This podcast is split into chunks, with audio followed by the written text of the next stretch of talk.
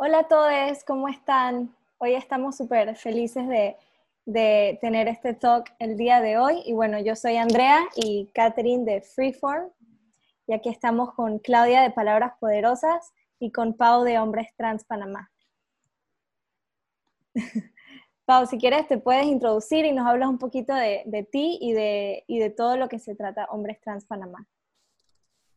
Bueno, eh, Hombres Trans Panamá eh, inició en el 2016, eh, cuando tres chicos trans aquí en la ciudad de Panamá eh, buscábamos apoyo y guía, y en la búsqueda pues encontrábamos solamente mujeres trans.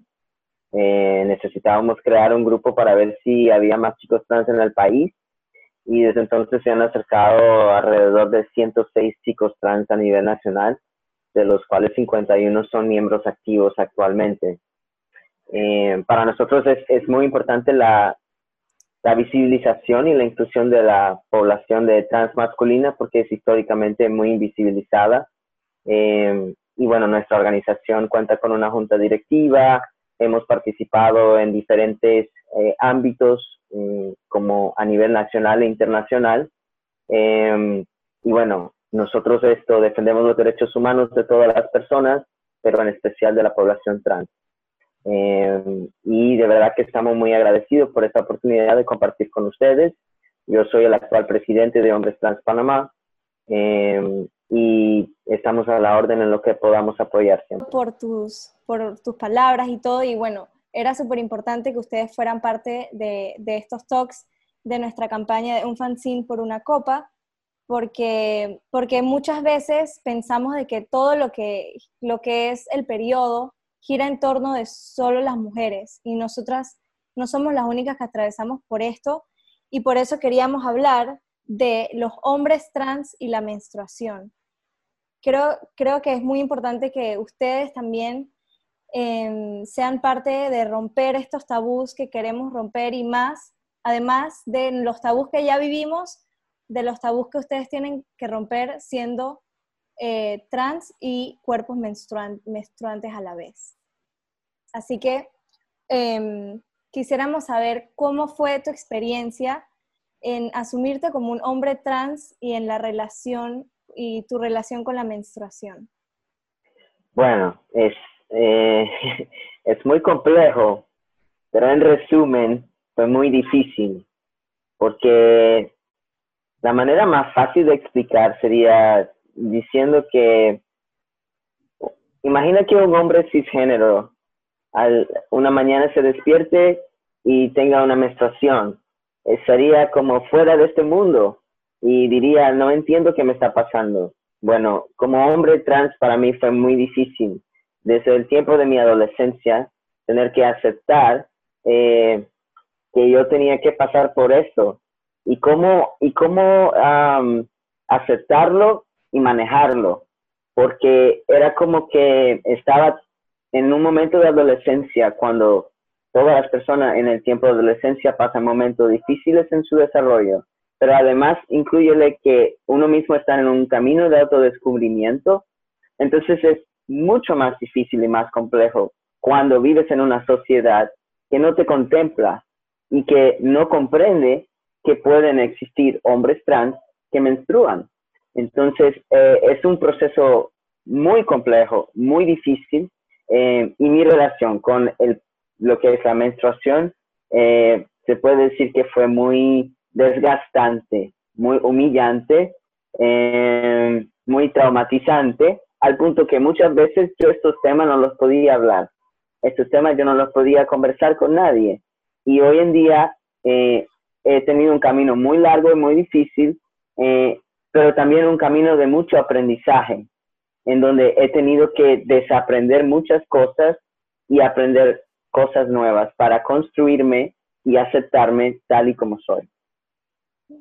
Qué bueno. Tengo varias preguntitas. Em, es que con esto de salir y entender como que lo que quisieras hacer o sea, esto de la obtención de productos, ¿cómo fue ese manejo? ¿Cómo pudiste como abrir, o sea, cómo pudiste abrirte para hablar de estos temas con personas que tal vez pensabas que no te iban a entender, tal vez no te entendieron, pero luego se quisieron abrir? ¿Cómo fue todo este proceso de, de pasar de ser, de ser algo invisible a visibilizarlo y hablarlo con demás personas?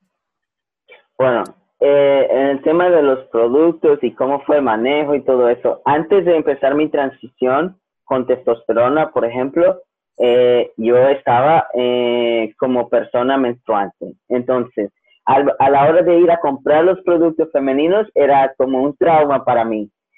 a veces yo tenía como que, de hecho, es, es, mi hermana y yo que crecimos juntos, y yo a veces, para no tener que lidiar con nada de eso, yo le quitaba las, las toallas sanitarias de ella. Entonces, eh, no me gustaba nunca la ropa de mujer y yo usaba boxers siempre.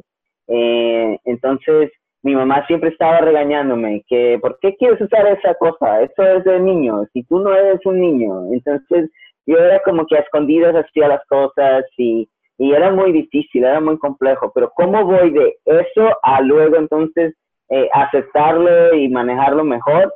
Bueno, nunca puedo, no, no podría decir que lo, lo, llegué a manejar muy, muy bien. Siempre sentía como me sentía mal. Y no fue hasta que empecé la testosterona que se me fue completamente la menstruación, que por fin era como que, oh, al fin no tengo que lidiar con eso más. Pero durante el tiempo que tuve que lidiar con eso, era entre esconderme, sentir vergüenza, sentirme muy mal. Y luego incluye que cuando vas a buscar ayuda, no todo el mundo conoce estos temas, entonces es, es muy complicado. Sí, definitivamente para la salud mental, como que es difícil, como que estar de cierta forma haciendo algo que de verdad no quieres y como que no poder expresarlo eh, con las demás personas porque no, no, te van a poder entender. Pero, Y Pau, ahora que mencionas de que no muchas personas conocen del tema, como que cómo fue esa experiencia con la asistencia médica, como los ginecólogos, o, o para, para las personas trans en Panamá. Pues no sé qué experiencias has tenido con, con esa parte. Bueno, sí. Eh, y esto es algo que yo no hablo mucho públicamente, pero es importante conversar estas cosas porque es muy necesario. Eh, mira, en, en mi proceso de de aceptación y todo. Eh, antes de empezar transición, yo cuando iba al ginecólogo era muy traumatizante para mí. Y más cuando las experiencias que tuve con eh, profesionales de salud eran, eran muy violentas y muy traumatizantes. De hecho, recuerdo una vez que fui a un, un ginecólogo privado, pensando que iba yo al mejor ginecólogo de Panamá. Y fue horrible o sea, el doctor estaba enojado conmigo porque, porque decía que yo no cooperaba en, el examen y esto y lo otro. Y yo le trataba de explicar, yo soy un hombre trans, por favor, téngame paciencia. Y el, tipo me trató súper mal, yo me sentí horrible y, yo pensé que merecía ese trato y, y, era como, hay algo en mí y él tiene razón de enojarse, pero luego me di cuenta que no es así, nadie debe tratarte así. Entonces, es muy complicado cuando profesionales de la salud no tienen una em, sensibilidad a temas de derechos humanos y, y que vean eh, la salud como derecho humano, que incluye a todas las personas, incluyendo a las personas trans, y que existen trans masculinos que necesitan ir a un ginecólogo, pero un ginecólogo que te trate como ser humano y no te trate diferente ni te violente por ser una persona trans. Exacto, porque literal como esa falta de empatía hace que, que hace que queramos quedarnos como en nuestra burbuja.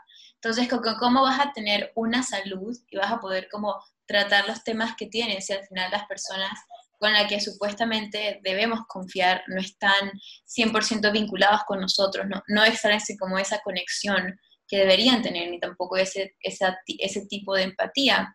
Entonces eso, eso demuestra a la comunidad médica de que hay muchos cambios que hacer, hay, muchas hay muchas como que tal vez tabúes, estructuras, cadenas que nos limitan, porque al final eso está limitando de que podamos ayudar a más seres humanos, porque al final todos somos seres humanos y necesitamos como la debida atención, no importa, o sea, cómo seas, quién eras, quién eres, y entonces eso abre a de que verdad que, más médicos se sigan abriendo a querer tocar estos temas y querer como estar vinculado con, con esa empatía y con conocer más, porque quizás como que ellos tampoco em, quieran hacerlo, porque al final no, sé, no se sienten cómodos porque no es algo normal para ellos, e entonces como que todo eso que sea no normal para el ser humano tal vez sea un poquito como em, diferente y no, no quieran abrirse para, para poder hacer estos cambios en nuestra estructura médica, pero, pero sí.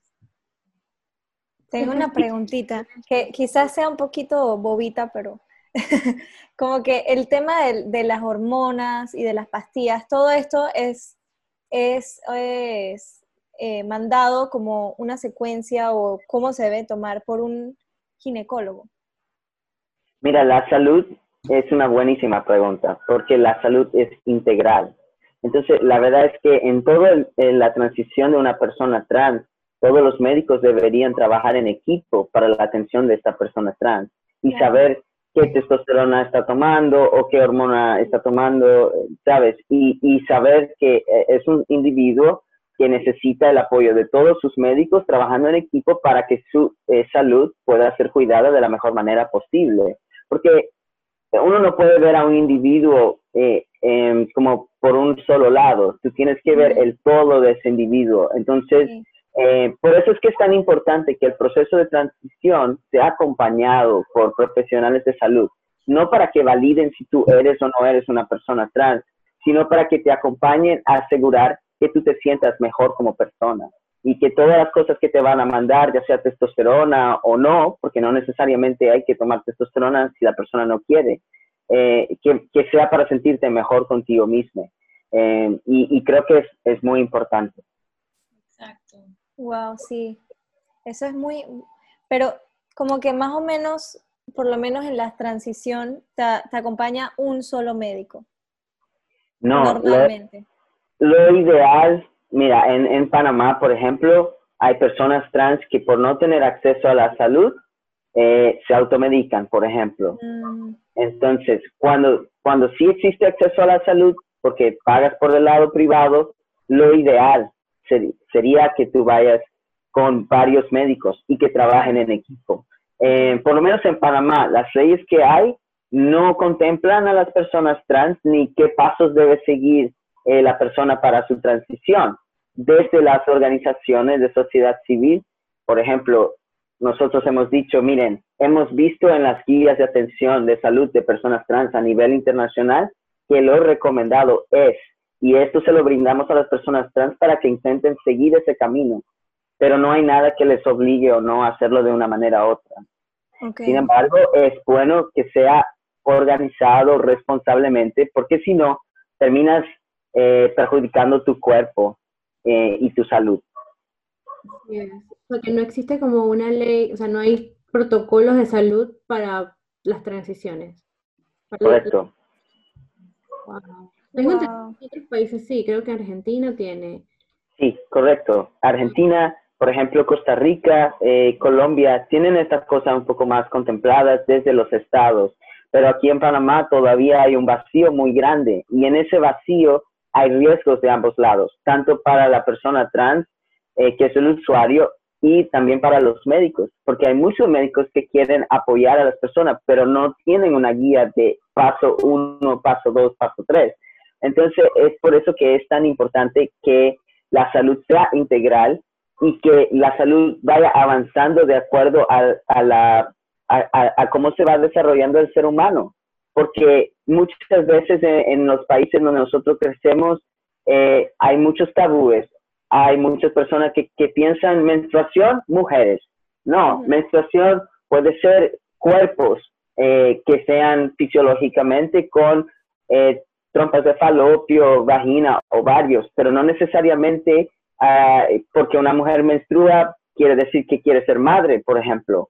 Eh, hay mujeres que no menstruan y son tan mujer como cualquier otra mujer. Y hay personas que menstruan que no se sienten mujeres como lo somos los hombres trans. Wow, ese estuvo buenísimo. hay una frase que lo ese dicho estaba bueno. que escuché estos días eh, que lo resume es como que no todas las mujeres menstruan, no todas las mujeres menstruan y no todos los cuerpos. Eh, voy a buscarla, que, es como el resumen de todo, o sea, el resumen de lo que acabas de decir, pero en una sola frase. En cuanto, en temas como de leyes, ¿qué, ¿qué, otras leyes hay o no hay que ayuden como a la comunidad trans? En el sentido de que como que hay leyes que los protejan de ciertos abusos de la sociedad o cosas así. Bueno, sí, leyes, hay leyes que nos contemplan como en nuestra constitución, en el artículo, creo que es el artículo 3, que habla de que el derecho internacional debe ser reconocido a nivel nacional. Panamá es miembro de la Corte Interamericana de Derechos Humanos y ha firmado muchos tratados y convenios eh, en los cuales reconoce que los derechos humanos son fundamentales para el goce pleno de una persona, de un individuo en un país. Basado en eso, se supone que el país debe desarrollar políticas públicas con perspectiva de derechos humanos. Sin embargo, Panamá se ha quedado bastante atrás, por ejemplo, y es allí en donde sociedad civil, estas iniciativas como las de ustedes, son muy importantes, porque es importante el empoderamiento y la participación para que nos contemplen, para exigir que nos contemplen en la toma de decisiones de los estados. Entonces, hay leyes, hay decretos, pero nos corresponde a nosotros decirle a Panamá, a nuestro país, oiga, ustedes firmaron eso allá afuera, ustedes tienen que cumplir lo que dijeron que iban a hacer. Entonces, por eso es que es tan importante conocer las leyes y los decretos e impulsar a que desarrollen más políticas públicas con perspectiva de derechos humanos. Exacto, así es. Que está todo, hay muchos protocolos y muchas leyes firmadas, pero en la aplicación son nulas. Exacto, y, y es allí donde tenemos que exigir una vigilancia, un monitoreo, un seguimiento, porque no se puede quedar muchas veces los estados, es como para callar a la sociedad civil. Ah, yo te paso un Twitter, un una, una mensaje que nosotros defendemos derechos humanos y aquí no está pasando nada. Entonces es ahí donde nosotros tenemos que decir, no, no, hay, hay violencia a las mujeres, hay violencia a los migrantes, hay violencia y, y, y aquí están los casos con base y fundamento, evidenciar que lo existe y darle seguimiento para que tomen mecanismos que realmente solucionen estas vulneraciones. Sí, y, y por lo menos nosotros que tenemos como acceso a información, eh, tenemos como, sabemos o, podemos como buscar los derechos que tenemos, o bueno, corresponden.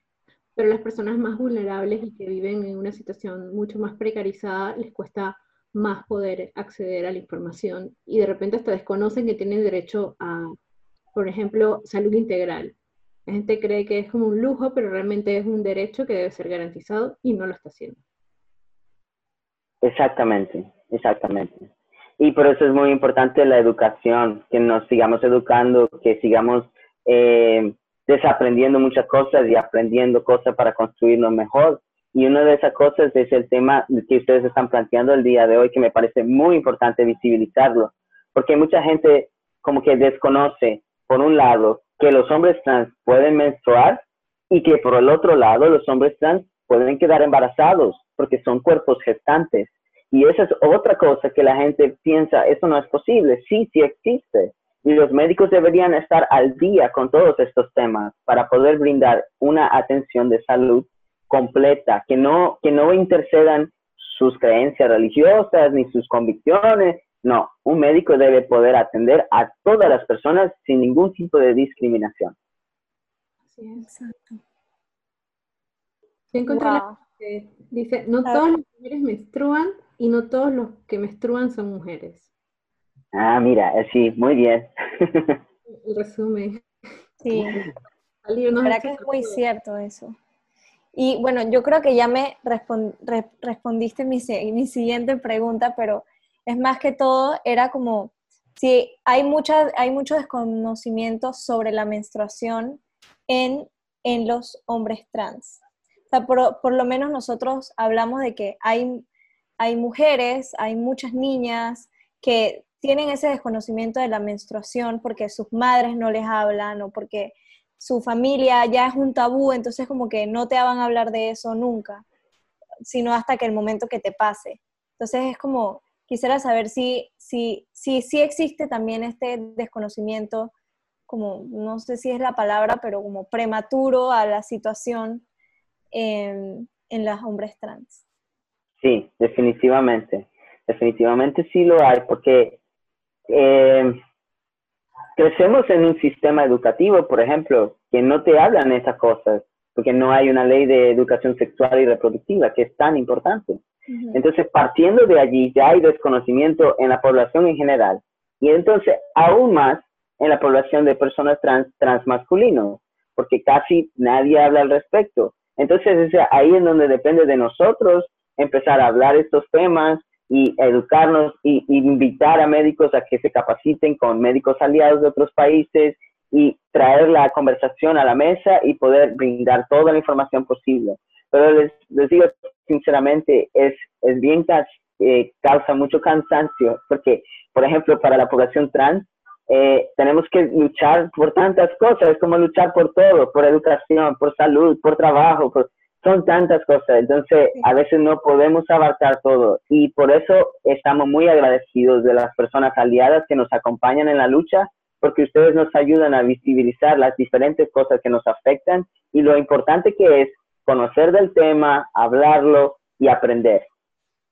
Sí, es que total, es súper importante porque, o sea, esta nueva generación de niños que van a venir, ojalá que ellos puedan ayudar a tener este tema en la escuela y los padres comiencen a hablar de este tema porque es súper importante desde chiquitos que ellos comiencen a entender y comiencen a volverse empáticos con toda la gente que nos rodea alrededor de todo nuestro universo. Entonces, eso, es primordial, siento que esa educación, o de las diferentes como personas humanos con lo cual convivimos, o sea, a diario. Y entonces como que hacer que esto literal salga a la luz más en las escuelas, porque, o sea, sí es necesario que, estemos más conscientes de, lo que de verdad otras personas están lidiando, qué están pasando, cómo se puede ayudar y todo lo que conlleva em, poder expresar esto y visibilizarlo un poquito más.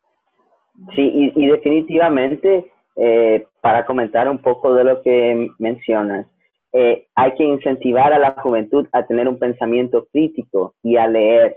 Porque, por ejemplo, no sé si ustedes recuerdan cuando se intenta impulsar la ley de educación sexual y reproductiva que contempla todos estos temas, eh, muchas veces la gente que estaba en contra ni siquiera había leído cuáles eran las propuestas o qué se estaba discutiendo. Hay que cuestionar las cosas, hay que tomarse el tiempo de leer. Eh, las cosas no, no se pueden defender sin base y fundamento. Y es muy importante educarnos en el tema y poder entonces eh, impulsar las propuestas de leyes que existen para que se pueda tener en las escuelas eh, todos estos temas al alcance de la juventud que viene en las nuevas generaciones. Sí, sí, siento que desde vincular como esto un tema como, o sea, de religión y, y es porque al final es que no, o sea, para mí no van juntos pero, pero eso es otro tema que, que puede, podemos hablar en otro, otro talk. Pero...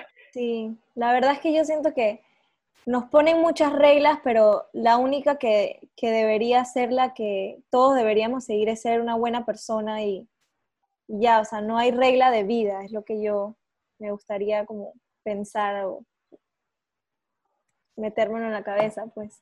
O sea, es más que todo, ser buena persona es lo más importante que hay no importa religión que sea o, todo. Igual, sí. El tema de la religión es otro, Sí.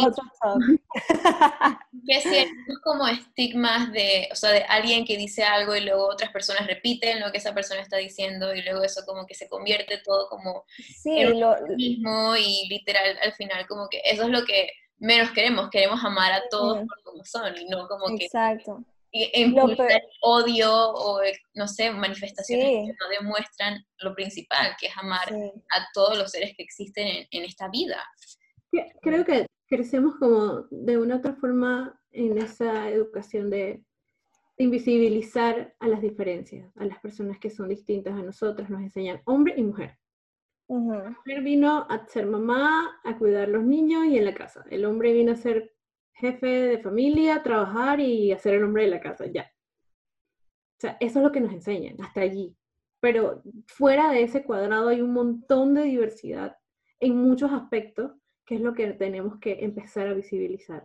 Y de esa, de esa diversidad existe gente que está siendo violentada, que está siendo precarizada, que vive en una forma muy marginada debido a esa invisibilización que viven.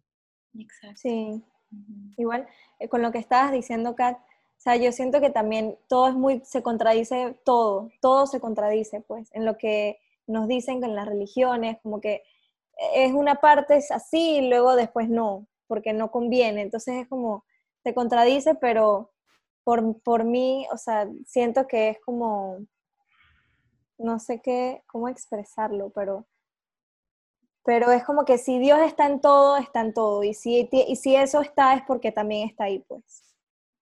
No sé si se entendió, pero, pero está en todo, pues. Como que eso es lo que dice la religión. Dios está en todo y si estas cosas llegan a uno, uno nace queriendo ser algo que no naciste, como que ahí también está Dios, pues.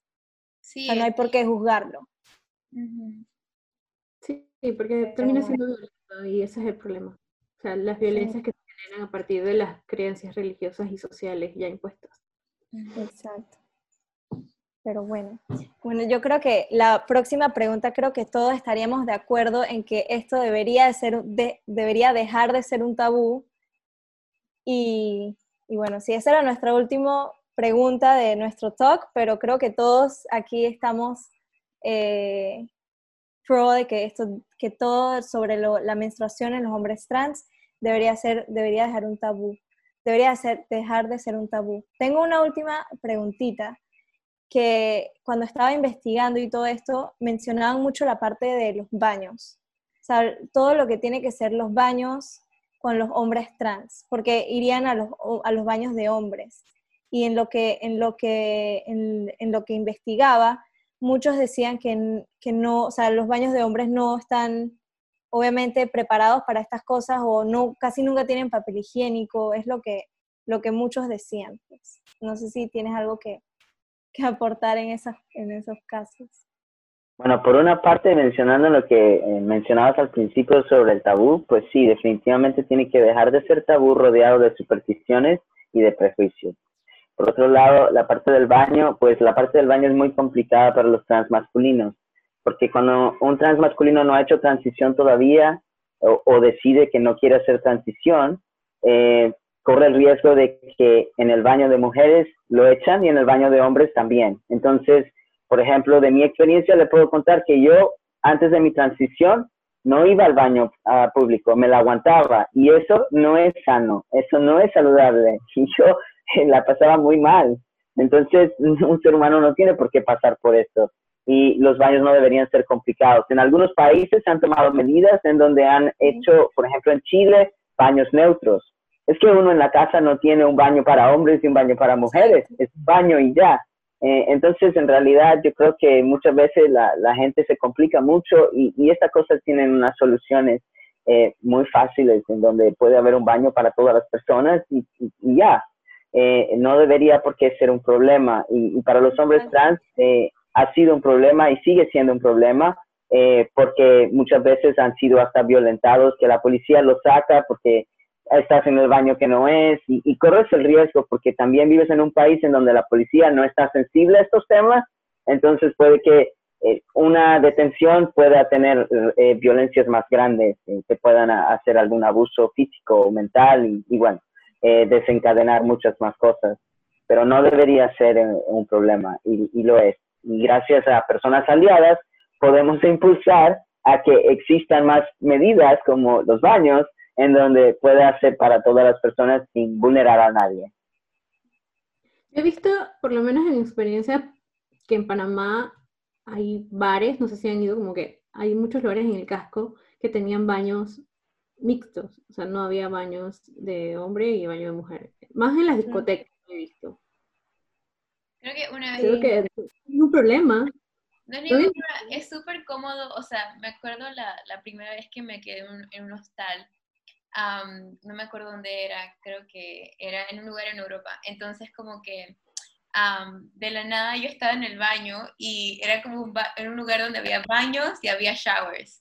Entonces yo estaba saliendo del baño y había un muchacho en toalla, como que, o sea, me dije, ¿qué pasa aquí? Pero luego dije que, ah, normal, es como que, es como el estigma es súper como loco, que, que nos tienen que dividir completamente, si es hombre, si es mujer, que todo tiene que estar dividido, todo tiene que estar de cierta forma encapsulado, de cierta forma, y como que, o sea, al probar esto de que de verdad puedo compartir baños con gente extraña y, o sea, no pasa nada porque al final, como estábamos diciendo, somos todos humanos y no es que va a haber, no va a haber un problema, que espero que no haya un problema de violencia o algo así, que, podría pasar.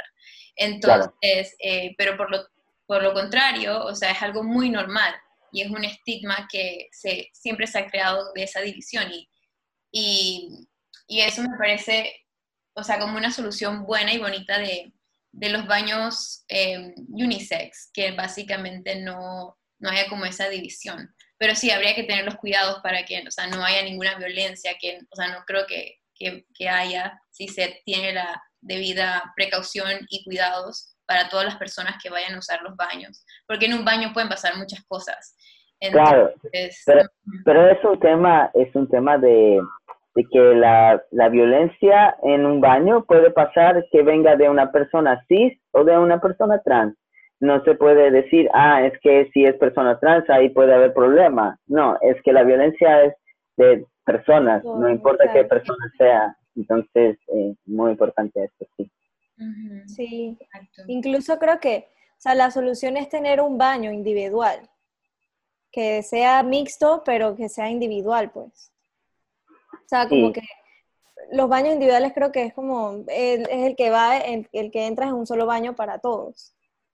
Que sería, me acuerdo que en nuestra universidad sí había el baño, era súper mixto. Ah, sí, el baño era mixto, pero también era porque la mayoría eran mujeres en la universidad, entonces como que no tenían como esa como división porque había como cinco niños, o, o sea, jóvenes, entonces como que... Sí, pero muchos eran mujeres trans también. Ah, sí, también. En la, en la universidad había muchas mujeres trans y hombres trans. Y hombres trans también. ¿Qué, universidad es esta? Para ir para allá. ah, era una universidad, una universidad de modas, eh, Instituto Maranconi. Ah, ok. Sí, ahí era muy normal. Sí, todo, está más normalizado. Es que, no sé, siento que para mí todo es tan normal que cuando llega este, este momento de, de que la gente se lo toma como muy, como muy diferente o algo que no, no debe ser, no sé, como visto o, o, o sea, visibilizado, perdón, me confunden las palabras, es, es muy, o sea, difícil para mí entender eso de cierta forma, porque, porque siento que para mí esto es algo muy normal, que me parece muy bonito que todo el mundo quiera expresarse como es, quiera tener la identidad que uno quiere tener y no ser algo que tal vez no quiere hacer. Entonces, o sea, me parece como muy, o sea, todavía en mi mente es como un poquito difícil, o sea, entender, o sea, cuál, tal, qué, pueden ser como esas como limitaciones o, o paradigmas negativos que puede tener como esto de visibilizar más como estos temas. Entonces, eh, tengo una pregunta porque ya que estamos hablando mucho de desaprender y esto lo demás, o sea, ¿qué ha sido para ti como de todo este viaje, o sea, lo más difícil que te ha tocado como desaprender, como que desvincularte para poder como ser tú completamente? Bueno, miren, partiendo de que yo crecí en un sistema en el que lo que yo había aprendido era que las personas trans, eso significaba que eras trabajadora sexual, eh, y eh, que eran mujeres trans, no hay más nada. Entonces, allí tuve que darme cuenta que no, una persona trans puede ejercer el trabajo sexual, pero también puede trabajar en otras cosas. Eh, y ninguno de los dos es mejor que el otro, simplemente es, son posibilidades.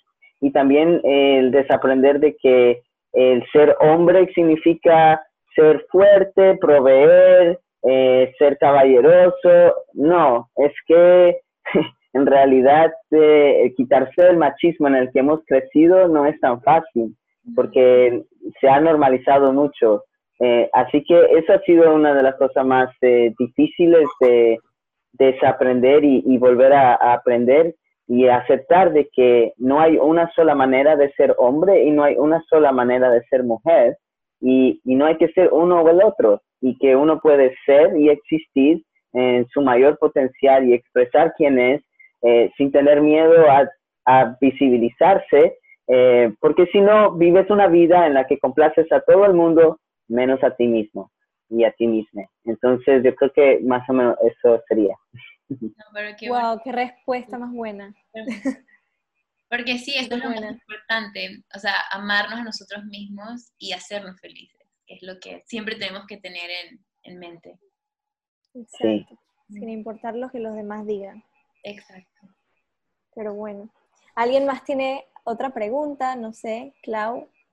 Sí, eh, bueno, realmente es como un comentario que he visto, he seguido como muy, muy de cerca o he visto muchas sus publicaciones de todo el trabajo que está haciendo hombres trans eh, por la comunidad de hombres trans en Panamá. O sea, he visto que publican ofertas de trabajo, que publican eh, muchos conversatorios de salud mental, que me parece genial e importante.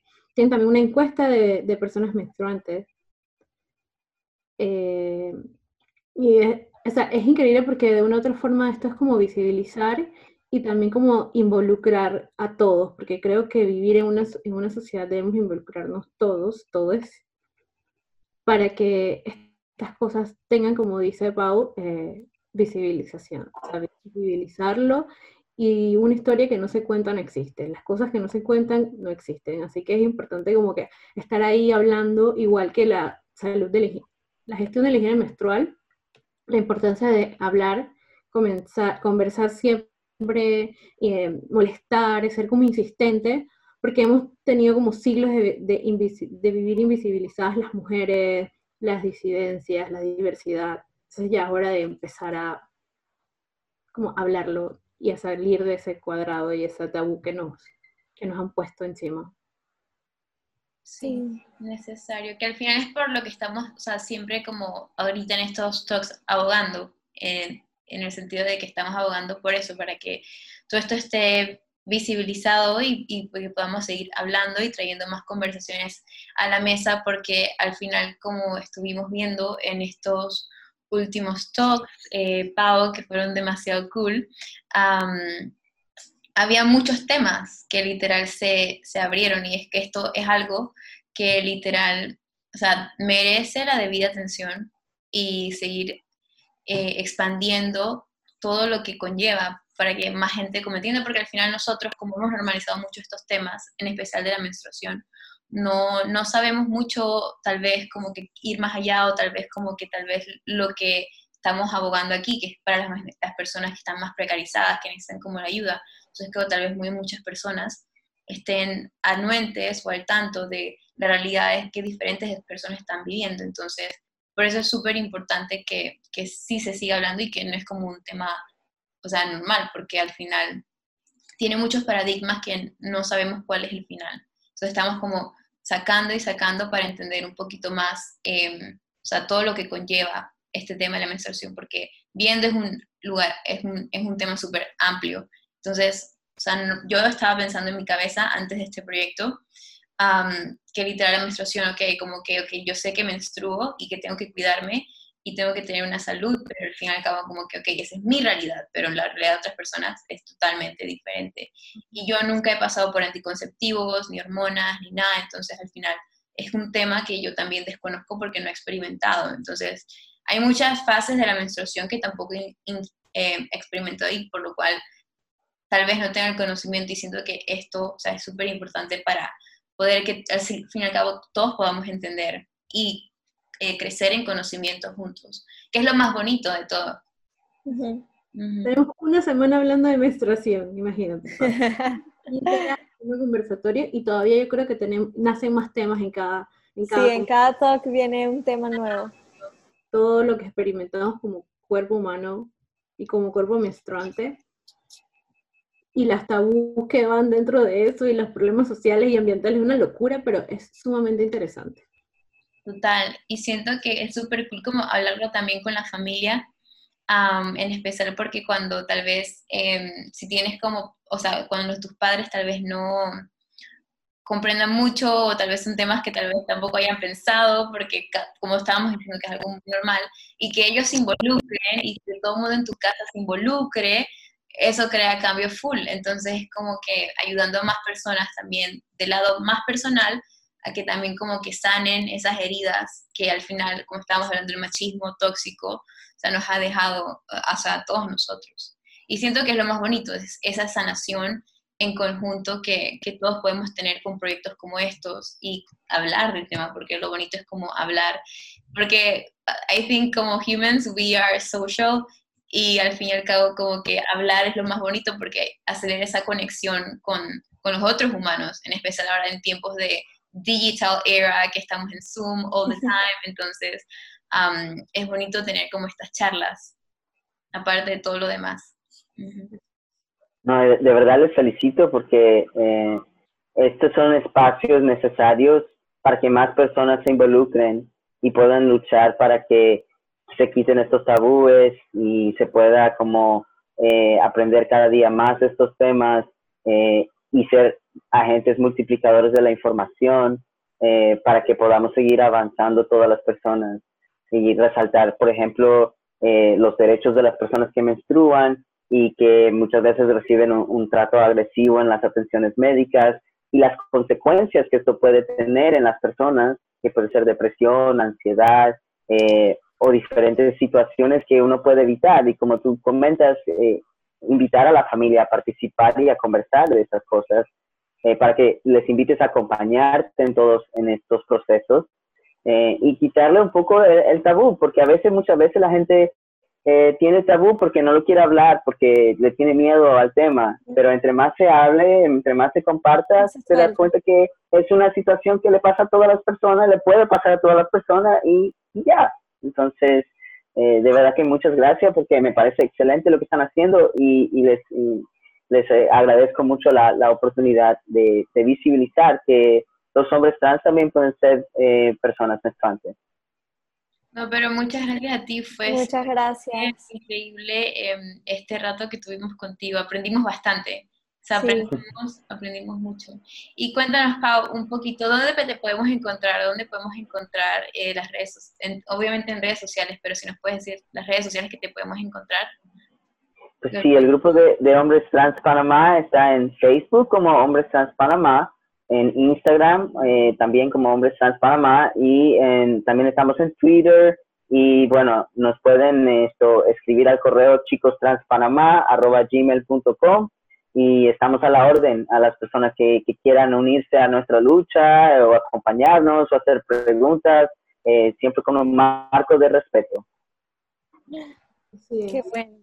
Muchas gracias, Pau, en serio, por tu tiempo, por, por compartirnos tus experiencias y tus pensamientos. De verdad, muchas gracias. No, gracias a ustedes. Cuídense mucho. Por enseñarnos y aprender.